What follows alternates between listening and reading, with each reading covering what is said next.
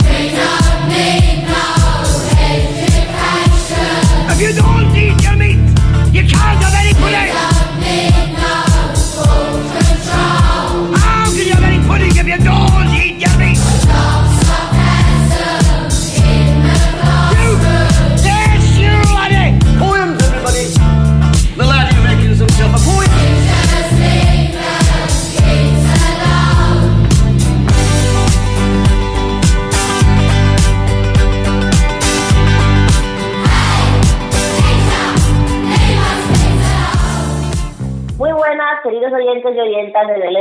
La Escuela con Nubia, ¿qué tal? ¿Ya os habéis derretido? A nosotros nos falta muy poquito, pero aquí estamos, aguantando la plaza. Bienvenidos a todos y a todas, esto es en La Escuela con Nubia, esto es DLV Radio y empezamos.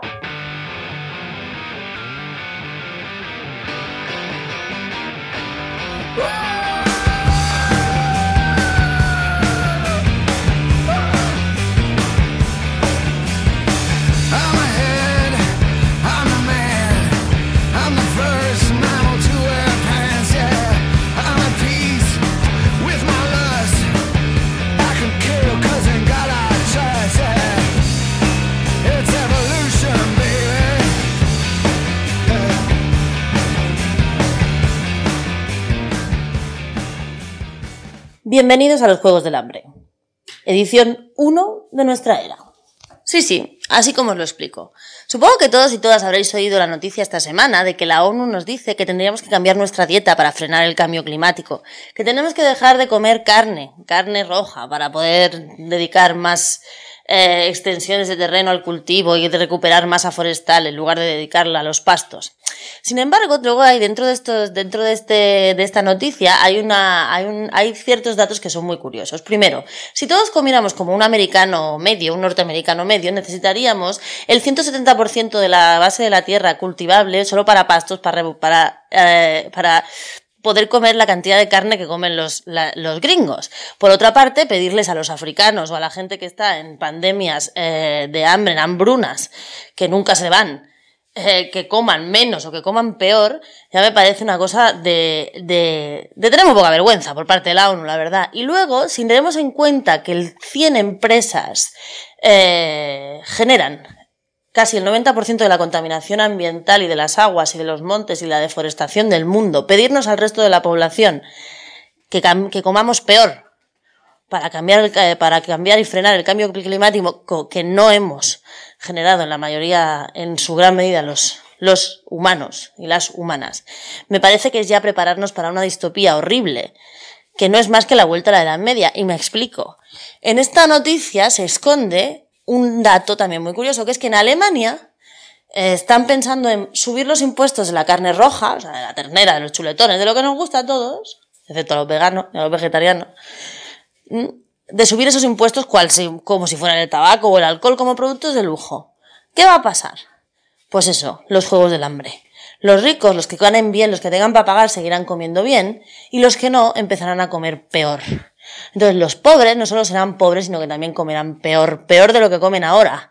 Y eso es la bonita noticia que todo, que encima nos, nos visten como ecoguay, como biolog, como bio, bioecológica, como sí, vamos a comer todos quinoa, no sé qué. Oigan, 100 empresas, 100, son las causantes del desastre climático.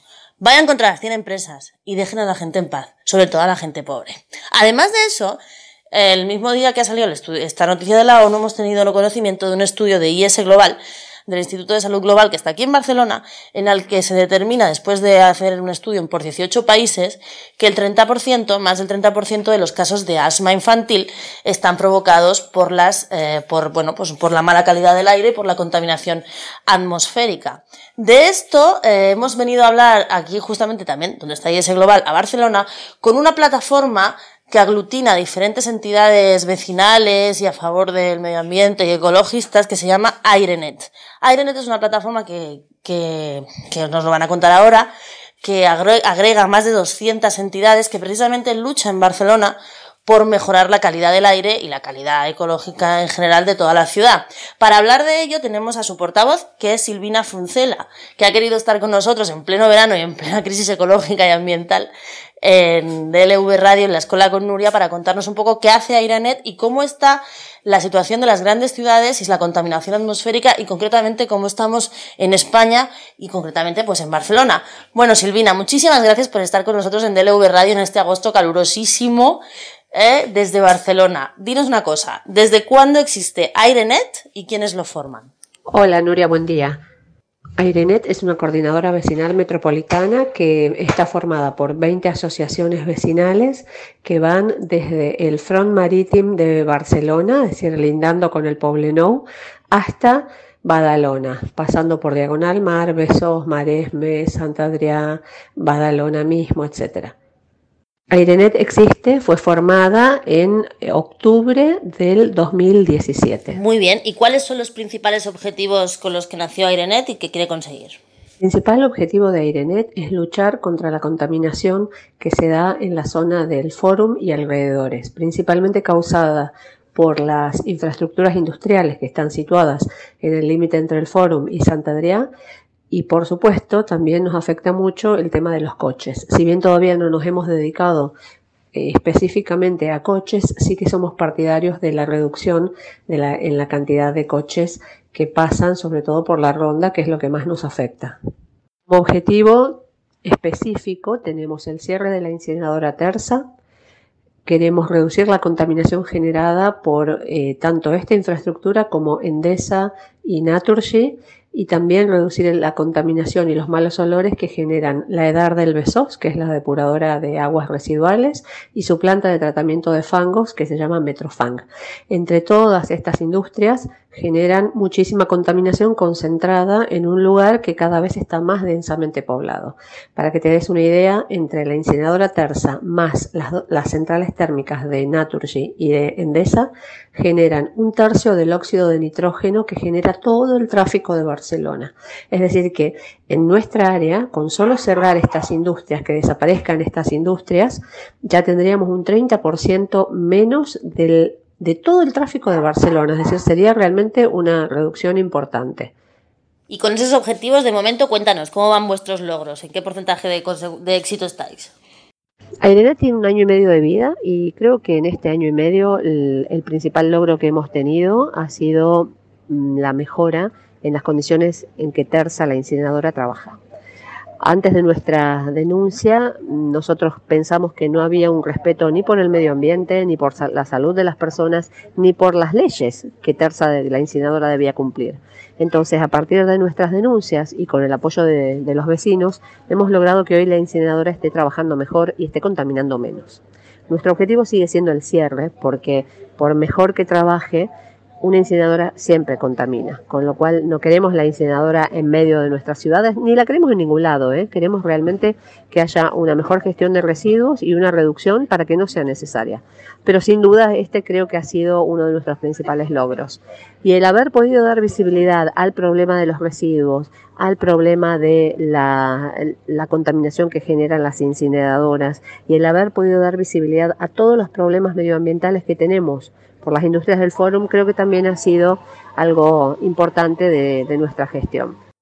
Desde vuestro punto de vista de plataforma que trabaja por la calidad del aire, ¿cuál es la emergencia mayor que tienen las grandes ciudades en general y Barcelona en particular, que estamos aquí? Estamos viviendo una situación de emergencia climática que creo yo es producto de cómo hemos vivido y cómo hemos consumido hasta ahora. Tú sabes, eh, Nuria, que el, el, mundo nos está, la Tierra nos está mostrando cada vez más que los recursos son finitos y sin embargo nosotros queremos seguir consumiendo como si fueran infinitos y no lo son. Entonces, ¿cuáles son los ejes fundamentales desde nuestro punto de vista para mejorar esta situación de emergencia que tenemos? Creo que hay dos que son muy importantes. Uno es mejorar ya la calidad del aire que respiramos. Tú sabes, Nuria, que Barcelona no cumple con los estándares de calidad de aire que recomienda la Organización Mundial de la Salud y ni siquiera cumple con los estándares de calidad de aire que recomienda la Unión Europea. Entonces estamos respirando aire que nos hace mal y es necesario dejar de hablar de esto y empezar a hacer. El hablar es importante porque fija prioridades, pero hace años que venimos hablando de esto y la verdad es que pasan los años, pasan los gobiernos y seguimos con la misma situación. Entonces, esto es un tema a resolver urgentemente. Y el otro eje fundamental para mejorar nuestra situación es reducir los residuos y mejorar la gestión que se hace de los residuos. Ya no sabemos dónde eh, poner los residuos ni qué hacer con ellos. Entonces es muy importante tanto la, la reducción como el tratamiento que se hace de los residuos. Bien, y para hacer frente a esta situación de emergencia, ¿cuáles creéis vosotros que son las principales medidas que tienen que tomar todos los gobiernos a todos los niveles, tanto estatal como autonómico como local? Mejorar la calidad del aire, particularmente en lo que hace a la zona del fórum, es importantísimo cerrar la incineradora terza y reducir la infraestructura industrial que tenemos en esa zona. Imagínate que hoy están conviviendo hoteles, viviendas, universidades con industrias muy contaminantes. Se están construyendo pisos a 500 metros de la incineradora. Entonces no es lo mismo hace 40 años, cuando no había prácticamente nadie al lado de la incineradora terza, que ahora. Por otra parte, el, el tráfico en, en, Barcelona es una gran fuente de contaminación. Creemos que es importantísimo la reducción, es decir, que haya menos coches. Para ello, nosotros adherimos a la, a la medida que está propuesta por los movimientos de justicia climática, que es eh, la introducción de peajes para vehículos con baja ocupación. Creemos que eso puede ayudar mucho. Y el puerto es otra, otra gran fuente de contaminación, que si bien sabemos que económicamente es importante, no puede ser hecho a costa de nuestra salud. Con lo cual creo que las, las administraciones, los gobiernos tienen la responsabilidad de velar por un equilibrio y de velar porque los cruceros que lleguen a Barcelona sean menos, es decir, que haya una reducción y que además sean cruceros menos contaminantes de los que tenemos hoy día. Y con respecto a la gestión de residuos, aquí hay un tema muy importante, Nuria, que te quería comentar, que en estos momentos se está elaborando la nueva ley de residuos para Cataluña. Entonces aprovechamos eh, este, este, momento que nos has dado para pedirle tanto al conseller Damián Calvet como al responsable de la Agencia de Residuos de Cataluña, el señor Josep María Tost, que sean valientes. Ya sabemos que les importa, se la pasan diciendo que les importa la emergencia climática, que les importa el, el mundo, la tierra en la que vivimos, pues es hora de que lo demuestren. Entonces, necesitamos una ley de residuos que sea valiente, que sea innovadora, que prohíba plásticos innecesarios, que promuevan la, eh, un sistema de retorno de envases en lugar de seguir con las botellas de plástico. Es decir, no podemos seguir con las excusas. Y luego a nivel local, mejorar las recogidas para que la separación de residuos sea una realidad y pueda luego reciclarse o reutilizarse mejor. Y por supuesto nosotros como individuos tenemos la responsabilidad de consumir menos por un lado, de consumir mejor y de separar los residuos adecuadamente. Ante la situación de emergencia y vosotros desde la sociedad civil, ¿creéis que realmente hay conciencia social a nivel de ciudadanía de la situación real que estamos viviendo en el tema de bueno, pues de nuestro entorno, del medio ambiente y del calentamiento global y el cambio climático? El medio ambiente está empezando a estar de moda, lo cual es fantástico. Y yo creo que aquí los jóvenes han tenido una, una importancia fundamental para que esto esté empezando a, ser así. Lo primero, tú sabes, Nuria, es hablar, es reconocer que tenemos un problema y luego sí ir trabajando, ir colaborando cada uno para mejorar la situación que tenemos. Creo que falta, que falta mucho. Eh, hay mucha gente concienciada, mucha gente que habla de esto, pero que no quiere todavía, o no queremos, me voy a incluir, no queremos cambiar la forma en que vivimos. Queremos seguir viajando todo lo que viajamos, queremos seguir tomando el coche cuando estamos apurados, queremos consumir, eh, comprar lo que tenemos ganas de comprar, y la verdad es que ese consumo desenfrenado, ese uso desenfrenado de los recursos que la Tierra nos ofrece, nos ha traído hasta acá. Entonces, si queremos ir hacia otro lugar, hacia una situación mejor, vamos a tener que cada uno contribuir un poco o bastante para, para mejorar esta situación. Creo que falta mucho, falta mucho, pero bueno, se ha comenzado y eso es muy importante. Silvina, como portavoz de la plataforma AireNet, ¿cómo animarías tú a la gente a participar en plataformas como AireNet o en plataformas similares para, para luchar a favor de un aire y un ambiente y un agua y una tierra mucho mejores? Aprovechamos este espacio que nos das, Nuria, para convocar a personas apasionadas, personas con ganas de cambiar el mundo, personas que quieran contribuir con su tiempo a mejorar las ciudades en las que vivimos. Somos un grupo muy dinámico, muy orientado a objetivos, a mejoras muy concretas. La pasamos muy bien, ¿eh? trabajamos mucho, pero la pasamos súper, súper bien. Y sobre todo lo que nos hace muy felices es ver cómo nosotros podemos hemos, hemos podido ir recuperando el poder que habíamos cedido ciegamente a otros, a terceros, para que decidieran por nosotros. Y hoy lo que nos encontramos es que las decisiones que a veces toman gobiernos, entidades y demás, no son las que nosotros queremos. Entonces, si queremos una ciudad tal como la queremos, pues hay que luchar por ella. Y invitamos desde aquí a las personas a que se sumen a nuestro, a nuestro equipo, colaborando con tiempo, que es lo que necesitamos. Silvina Fruncella, portavoz de Airenet. Estos son los micrófonos de DLV Radio de la Escuela con Nuria, abiertos para lo que tú quieras decir. Todo lo que quieras añadir es tu momento.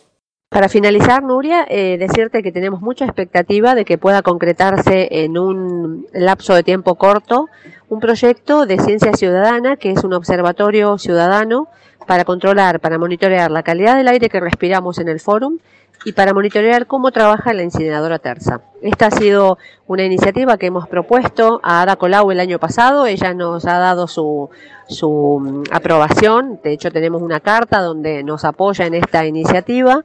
Y también tenemos el favor de todos los grupos políticos de Barcelona y en la última semana se han sumado también el alcalde de San Adrià y los grupos políticos de San Adrià, con lo cual esperamos que sea un proyecto innovador en el cual los ciudadanos podamos ver en tiempo real cómo está trabajando la incineradora terza, qué calidad de aire estamos respirando. Para esto se necesitan inversiones, pero creemos que puede ser algo muy, muy importante y que luego se puede trasladar a otros ámbitos también.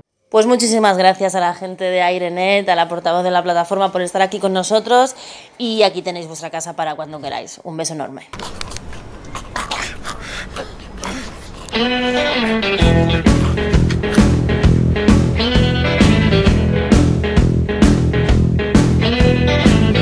La escopeta porque le voy a disparar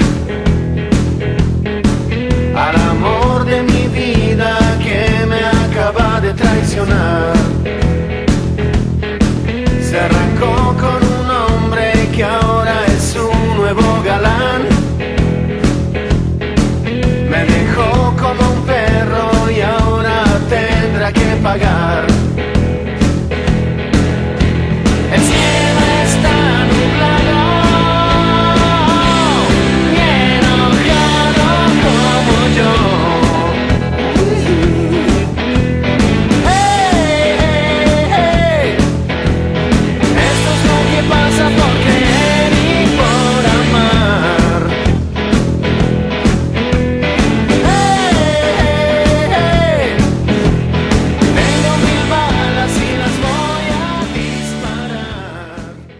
Ocurría una canción mejor que ilustrara la semana negra, roja de sangre que llevamos.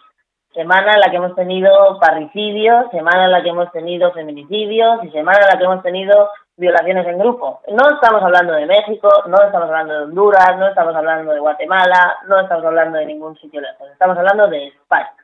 Esta semana, además de otras, hemos tenido un feminicidio en Hospitalet, una violación en grupo en Bilbao, otra violación en grupo en Benidorm y un parricidio en Teruel de un padre que ha, que ha matado a su hijo y ha intentado matar a su mujer y que luego el muy cabrón, perdón, se ha suicidado.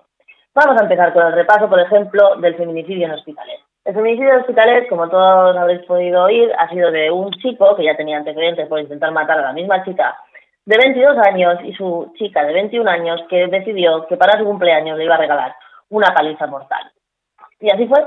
El joven peruano de 22 años, sospechoso de matar, de matar a su expareja, es un joven delincuente la larga lista de, que con una larga lista de antecedentes penales a sus espaldas y tal como ha podido conocer como presunto autor de la muerte de Nicole, la chica peruana también de 21 años que era la madre también de su hijo.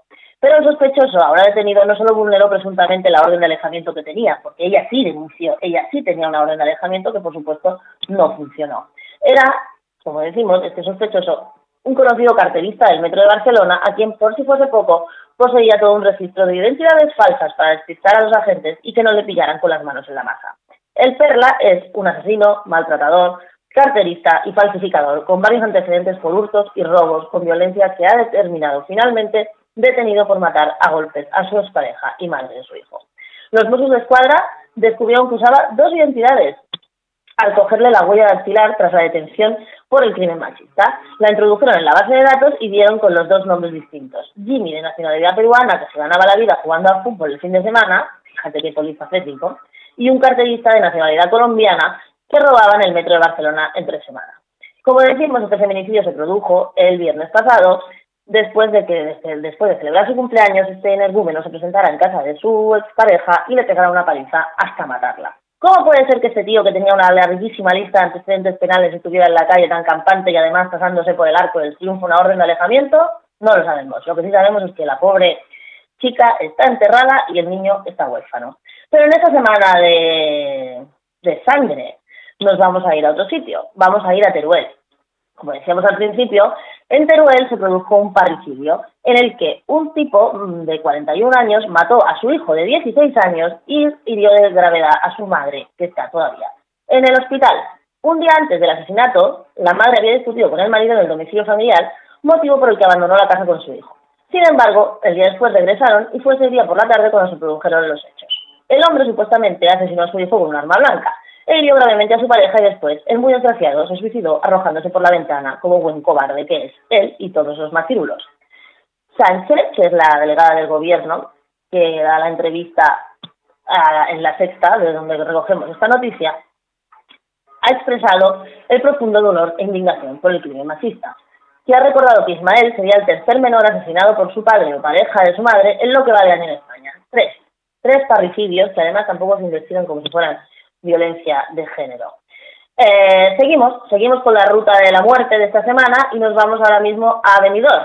En este caso no hay una muerte, pero hay una violación en grupo de cinco hombres de entre 18 y 19 años que fueron detenidos por eh, una agresión grupal sexual, o sea, una violación a una mujer de 20 años en una vivienda de Benidorm. Ellos, eh, cuando no son marroquíes o sudamericanos, no se dice, eran franceses y ella una turista noruega.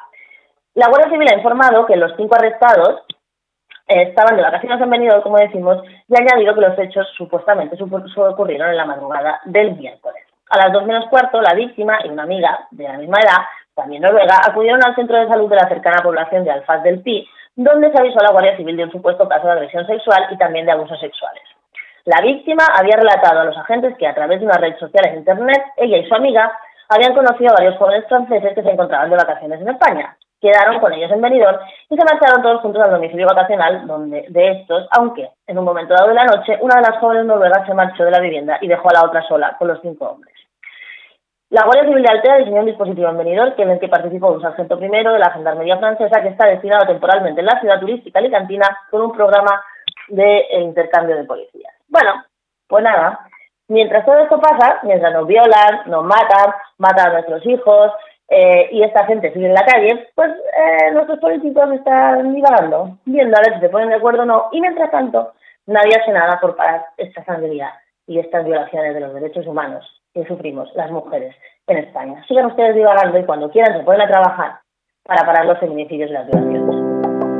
Sé que mis rimas a veces causan disgusto Cuando mis neuronas corren hasta yo mismo me asusto. Mis respuestas pueden ser tan agresivas y hasta las letras me huyen Porque tienen miedo de que las escriba. No tengo rifles para matarte, solo basta con la pista. Convierto letras en ideas como un ilusionista. En una línea te mato, te fracturo, te lesiono Y en la siguiente te resucito. Cuando te menciono Eso es parte de mi arte, que todo el mundo sepa que estas rimas son para ti Sin tener que mencionarte. Y no lo hago para evitar el roce para no hacerte famoso en los países donde nadie te conoce. Después de ver cómo se mueven las guerras y las guerrillas, ¿tú crees que le voy a tener miedo a tu pandilla? Dispara cuando quieras, raperito maleantoso. Aquí no gana el más maleante, gana el más ingenioso. Bien, pues como todos y todas habréis sido testigos, esta semana hemos tenido dos tiroteos en Estados Unidos, uno en Ohio y otro en El Paso, que han dejado pues, casi 30 muertos entre los dos y que eh, Donald Trump ha atribuido a la enfermedad mental y, ojo, a los videojuegos. El presidente de los Estados Unidos no se le ocurrió atribuirlo a que cada uno tenga en su casa las pistolas que quieras y que tú puedas ir al súper y comprar una, AK, una AK-47, que es un fusil de asalto, como si te compraras un paquete de cereales. No. Para Donald Trump, el problema es los videojuegos. Según una noticia de la cadena SER, Trump dice que además de los problemas de salud, como digo, ve que los videojuegos el Internet son factores de glorificación de la violencia. Pues sí, pero si yo puedo glorificar la violencia, pero si no tengo una pistola en el cajón, pues a lo mejor me contengo un poco. Tampoco se ha referido Donald Trump a que el discurso del odio del que él y todos sus colegas hacen bandera eh, haya tenido algo que ver en esta matanza, sobre todo en la del Paso, en el que este chaval de 21 años, creo, que se llama Patrick, ¿lo busco? Patrick Crucius, ha, matado a 22 personas diciendo que, según la dejó en una carta, que lo que quería evitar era que los hispanos, concretamente los mexicanos, eh, invadiesen el gobierno y el poder de su querido estado de Texas. Este tío era de Dallas y condujo unas ocho horas hasta llegar al paso, al centro comercial de Cielo Vista, y la emprendiera tiros contra todo lo que se moviera, matando a 20 personas. Pero como digo Trump, en esto no ve un problema en las armas, ni un problema en el discurso del odio, sino que lo ve en los videojuegos. Eh, horas antes de hablar en la Casa Blanca, culpó también a los medios de comunicación de la violencia que, según él, se ha ido acumulando por muchos años en el país. Dos días después de que un presunto supremacista blanco, como digo, este chico de, Dallas, se liara a tiros en Texas y otro dejara nueve muertos en Ohio. Trump afirmó que republicanos y demócratas deben unirse y aprobar estrictos controles de antecedentes. Lo que no dice es que dejen de venderse armas como si fueran caramelos. Sin embargo, lo que sí dijo en mayo pasado durante un acto en Florida el presidente es que en numerosas ocasiones se ha referido a los inmigrantes como los invasores que infestan el país. Y preguntó a la multitud que qué podría hacerse para detener el flujo de inmigrantes indocumentados. Alguien en la audiencia de aquel acto en Florida gritó, disparad contra ellos. Y el presidente de pelo innombrable, con una sonrisa dijo, entre comillas, solo en Florida pueden decir una cosa así. Ja, ja, ja, ja. Muy gracioso el pendejo. Hoy, bueno, en un mensaje en Twitter, Trump dijo que los medios tienen una gran responsabilidad por la vida y la seguridad de nuestro país. En su forma habitual de referirse a la prensa, el presidente añadió que las noticias falsas han contribuido enormemente a la ira y a la furia que se ha ido acumulando por muchos años. La cobertura de las noticias tiene que empezar a equilibrarse, balancearse y ser imparcial, o estos problemas terribles solo empeorarán. O sea, la culpa la tienen los videojuegos, la culpa la tienen las enfermedades mentales y la culpa la tiene la prensa que retransmite sus propios discursos. Sin embargo, Trump el pasado domingo afirmó que el odio no tiene cabida en el país. Seguramente solo tiene cabida el que él, el que él prolonga y prolifera y va por ahí como evangelizando en todo el país. Eh, las autoridades federales ya han anunciado que tratarán el, el tiroteo de Texas como un acto de terrorismo doméstico, mientras que aún están investigando la motivación de lo ocurrido en Ohio. Bien, pues nada, sigamos adelante. Además, hay que hacer referencia a que hay unos chicos aquí en España, que ya están en el Congreso de los Diputados, unos chicos que van de verde limón, que están muy a favor de también de tener armas en casa y de que convirtamos esto también en un campo de batalla. Eh, mientras tanto, vuelvo a repetir, ya sé que soy muy pesada, pero es que pasan cosas mientras tanto. Mientras esta gente está en ese discurso, mientras tanto va calando el discurso del odio, el racismo, los menas, etcétera, etcétera, no hay un gobierno ni una izquierda que esté parando a estos impresentables e innombrables individuos verdecitos. Nosotros esperamos que pronto se pongan soluciones y que dejen de tener reuniones estériles para ponerse a trabajar de una puñetera vez que para eso les pagamos.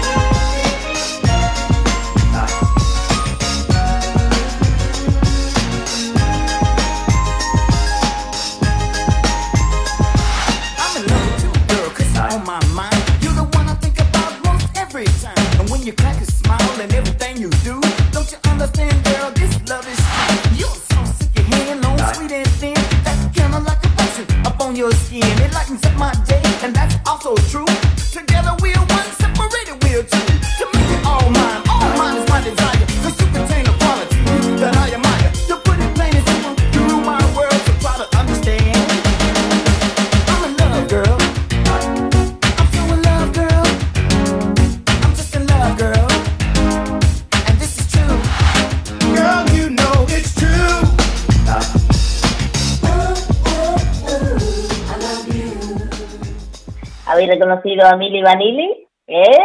este grupo fraude, y pues he elegido un grupo fraude para hablar de otro fraude político, porque resulta que según recoge público esta semana en una noticia, dice que el gobierno y la fiscalía evitan actuar contra los homenajes franquistas en sitios públicos. Ajá, sí, sí, sí, sí, mucha memoria histórica, pero aquí todavía vemos a los falangistas por la calle.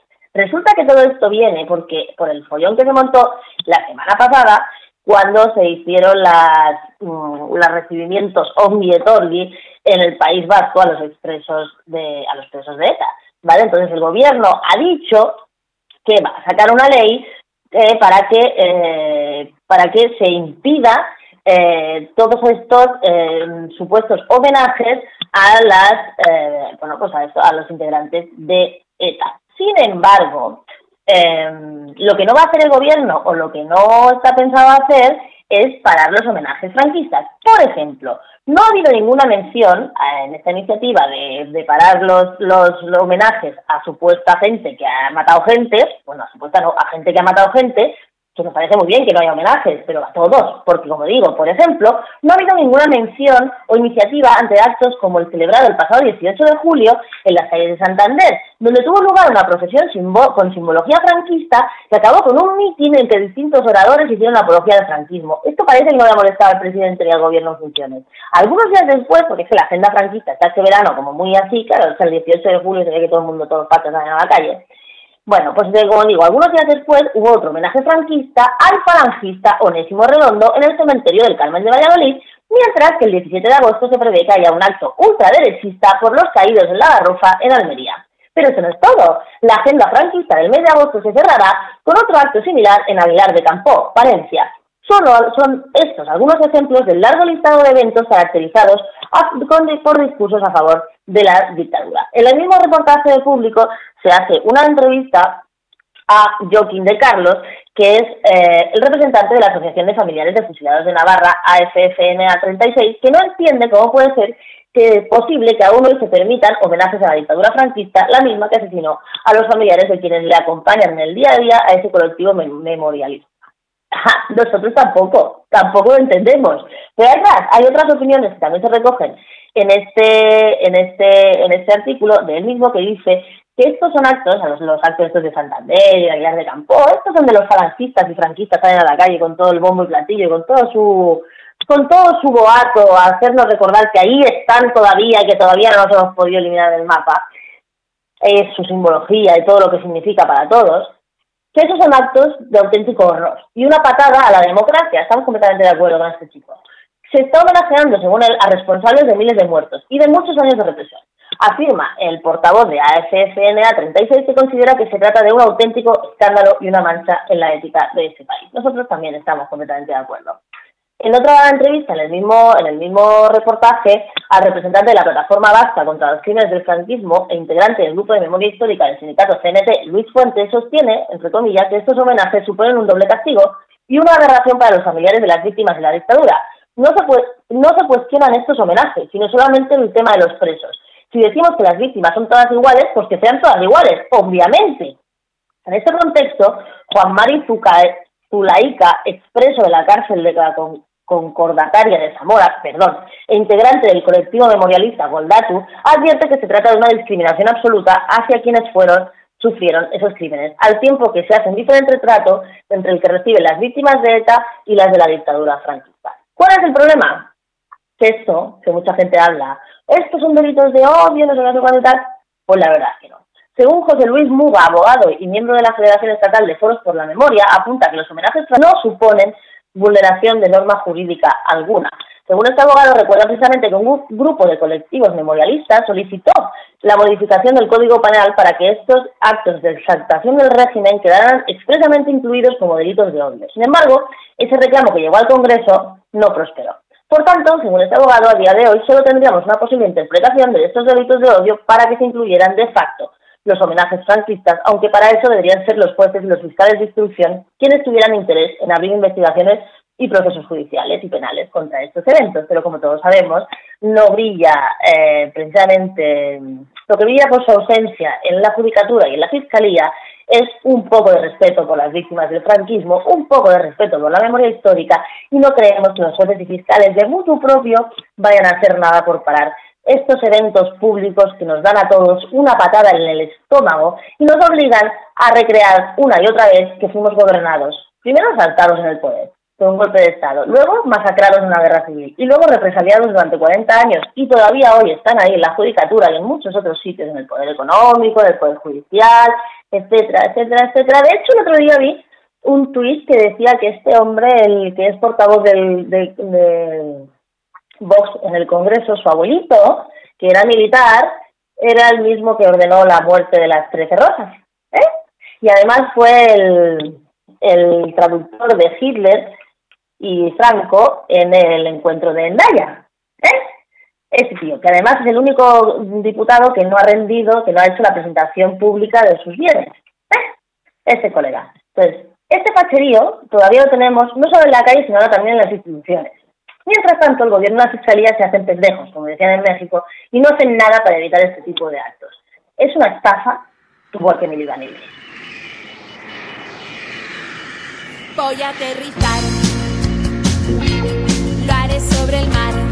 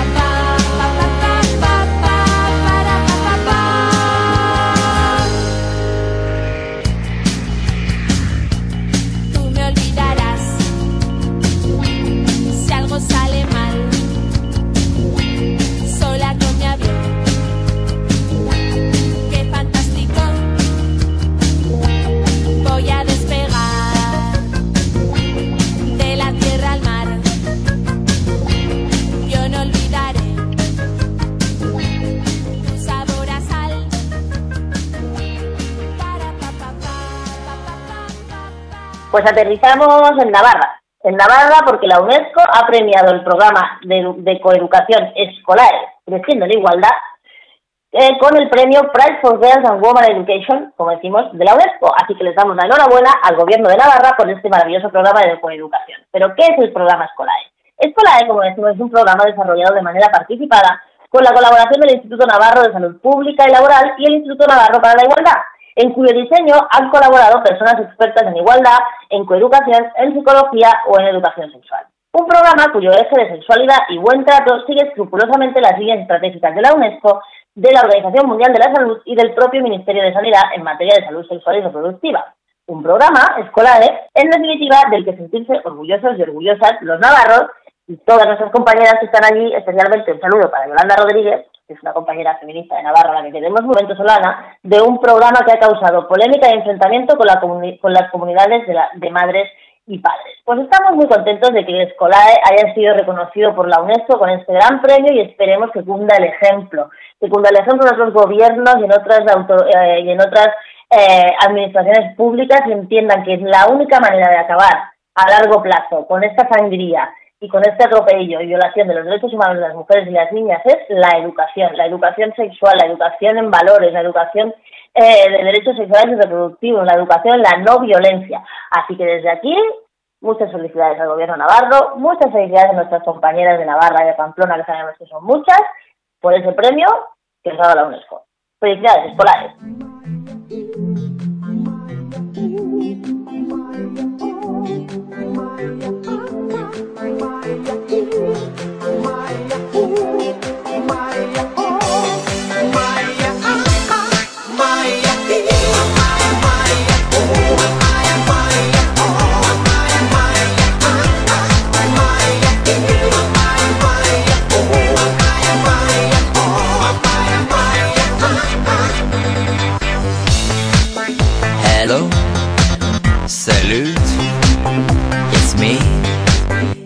Duke.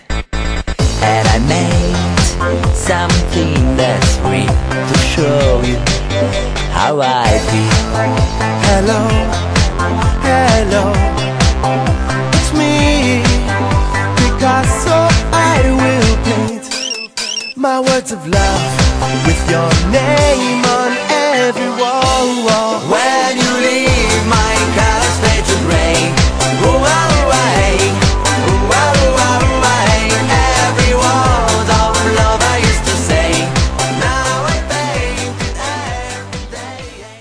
Comentar una noticia del diario 20 Minutos que seguramente algunos ya habréis visto, pero es que no puedo dejar de comentarla porque me ha parecido un descubrimiento maravilloso a la par que eh, estupefacto. Estoy estupefacta con esto. Resulta que según un estudio de la Universidad de Penn State en Pensilvania, los hombres evitan llevar al supermercado bolsas reutilizables para no parecer gays. ¿Eh? Resulta que ahora vamos a detectar si alguien es gay o no es gay si lleva la bolsa de tela, de plástico o, se- es todo un machote porque sigue utilizando las bolsas que le da desde el súper. Es increíble. Dice la noticia que si una persona, que dice según el estudio, que si una persona considera importante que se la contemple como heterosexual, priori- prioridades piensan que utilizar bolsas reciclables reduce la heterosexualidad en los hombres y que sellar las juntas de las ventanas resta feminidad a las mujeres. Ajá, o sea, no cojáis la silicona, según el patriarcado y este estudio, nada más que para meterosla en las tetas. Porque si la cogéis para sellar la junta, os van a llamar marimacho. La revista científica Sex Roles ha publicado los resultados de una muestra en la que la participación de un total de 960 hombres y mujeres que tuvieron que evaluar algunos de los comportamientos de cariz ecologista, como reciclar o usar bolsas de mano reutilizables para determinar si los consideraban masculinos o femeninos, los comportamientos, ¿eh? no las bolsas. Algunos encuestados calificaron que generalmente los comportamientos medioambientales se atribuyen a las mujeres, porque si un varón realizaba tareas, entre comillas, según esto, femeninas en favor del planeta, la sociedad podría cuestionar su orientación sexual. Yo estoy muerta. Desde que leí la noticia lo dejo de ver, a ver quién lleva la bolsa al súper o no. Porque yo me pregunto, si llevar la bolsa al súper es de gay, ¿qué es llevar el carro? O sea, cuando yo me encuentro un tío que lleva el carro de la compra de su casa al mercado, le voy a preguntar qué, qué tipo de tendencia sexual tiene según este estudio. Estoy anonadada. Pero es más probable que los hombres rechacen a la madre naturaleza al negarse a recurrir, por ejemplo, como decimos, a las bolsas de tela porque dicen que peligraría su heterosexualidad. Por otro lado, según los resultados, se podría cuestionar la orientación sexual de una mujer. Según el estudio, puede haber consecuencias sutiles relacionadas con el género cuando nos involucramos en comportamientos, varios comportamientos ecologistas, explica un comunicado de Janet Swin, profesora de psicología de Penn State, que participó en el estudio. Según esta chica tan sesuda, las personas pueden evitar ciertos comportamientos porque están manejando la impresión de género, que anticipan a otros que tendrán sobre ellos. En palabras de Swin, si una persona considera importante que se la contemple como heterosexual, como decíamos, priorizará sus actitudes. O sea, hemos empezado el programa diciendo que nos van a, obligar a dejar de comer carne para comer insectos porque el planeta se va al carajo. Pero no cojas una bolsa del súper vaya que se piense tu vecino la del quinto, que eres gay. Anda, anda.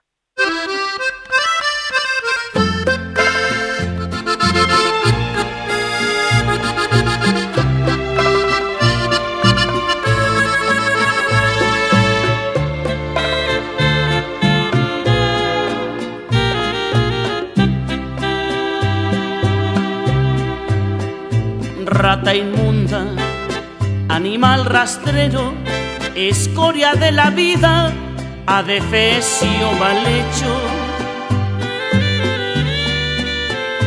infrahumano, espectro del infierno, maldita sabandija, cuánto daño me has hecho. Bueno, el rata de los patos de esta semana es de los más asquerosos que podíamos dar. Desde luego se lo tiene muy bien ganado. El rata de los patos de esta semana es para el padre de la chica de 14 años. Lo peor del tema es que, por lo que según parece, según las investigaciones de la policía local, ya había habido un intento de abuso el año pasado en la misma familia. Lo que no sabemos también es por qué seguía esa familia, esa niña en esa familia. Entonces, que una niña con 14 años tenga que colgarse en un tendedero para evitar que su padre la viole no es un problema de, intra, de violencia intrafamiliar, es un problema de Estado. Entonces, el rata de los patas esta semana es para ese mamón, que no debería ser ni padre, ni persona, ni absolutamente nada, y que lo único que esperamos es que se pudra en la cárcel por muchísimo tiempo. Ahí lo llevas. alimaña, culebra ponzoñosa, desecho de la vida, te odio y te desprecio. Rata de dos